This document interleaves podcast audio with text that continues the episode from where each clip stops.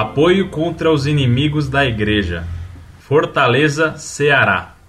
Setembro de 2004. Prezados irmãos do site Monfort, que a paz de Cristo esteja com vocês. Por indicação de amigos, eu visitei este site e tem muita informação de primeira. Toda a equipe do site está de parabéns. Mas o que eu vejo na maioria das vezes, quando olho a parte de comentários, se percebe na leitura de alguns textos um ódio muito grande, algo que é feito mesmo para ferir as pessoas, para machucar mesmo. E também a ignorância, infelizmente, paira sobre as mesmas cabeças que têm um ódio flamejante que tomou conta de todo o corpo. O meu medo é que esse ódio contra a Igreja Católica e o cristianismo em si tome conta do mundo. E os maiores críticos da Igreja são os formados em história.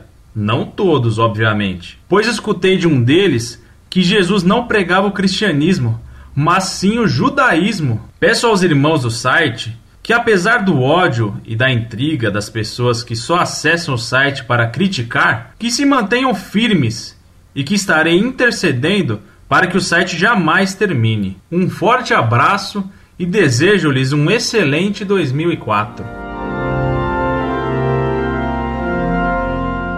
Prezado Salve Maria. Muito obrigado por suas palavras de apoio e de elogio ao nosso site. Agradeço-lhe também o apoio e sua compreensão. É natural que a mentira odeie a verdade. Se até nosso Senhor Jesus Cristo foi odiado e morto por dizer a verdade, por que nós do site Monfort, que repetimos a verdade que ele nos ensinou, não seríamos odiados como Jesus Cristo? Aliás, ele mesmo preveniu que aqueles que o seguissem seriam odiados por causa do seu nome. Aproveito a mensagem para retribuir a você e aos seus familiares nossos votos de um ano cheio de graças. Incorde Jesus Semper, Orlando Fedeli.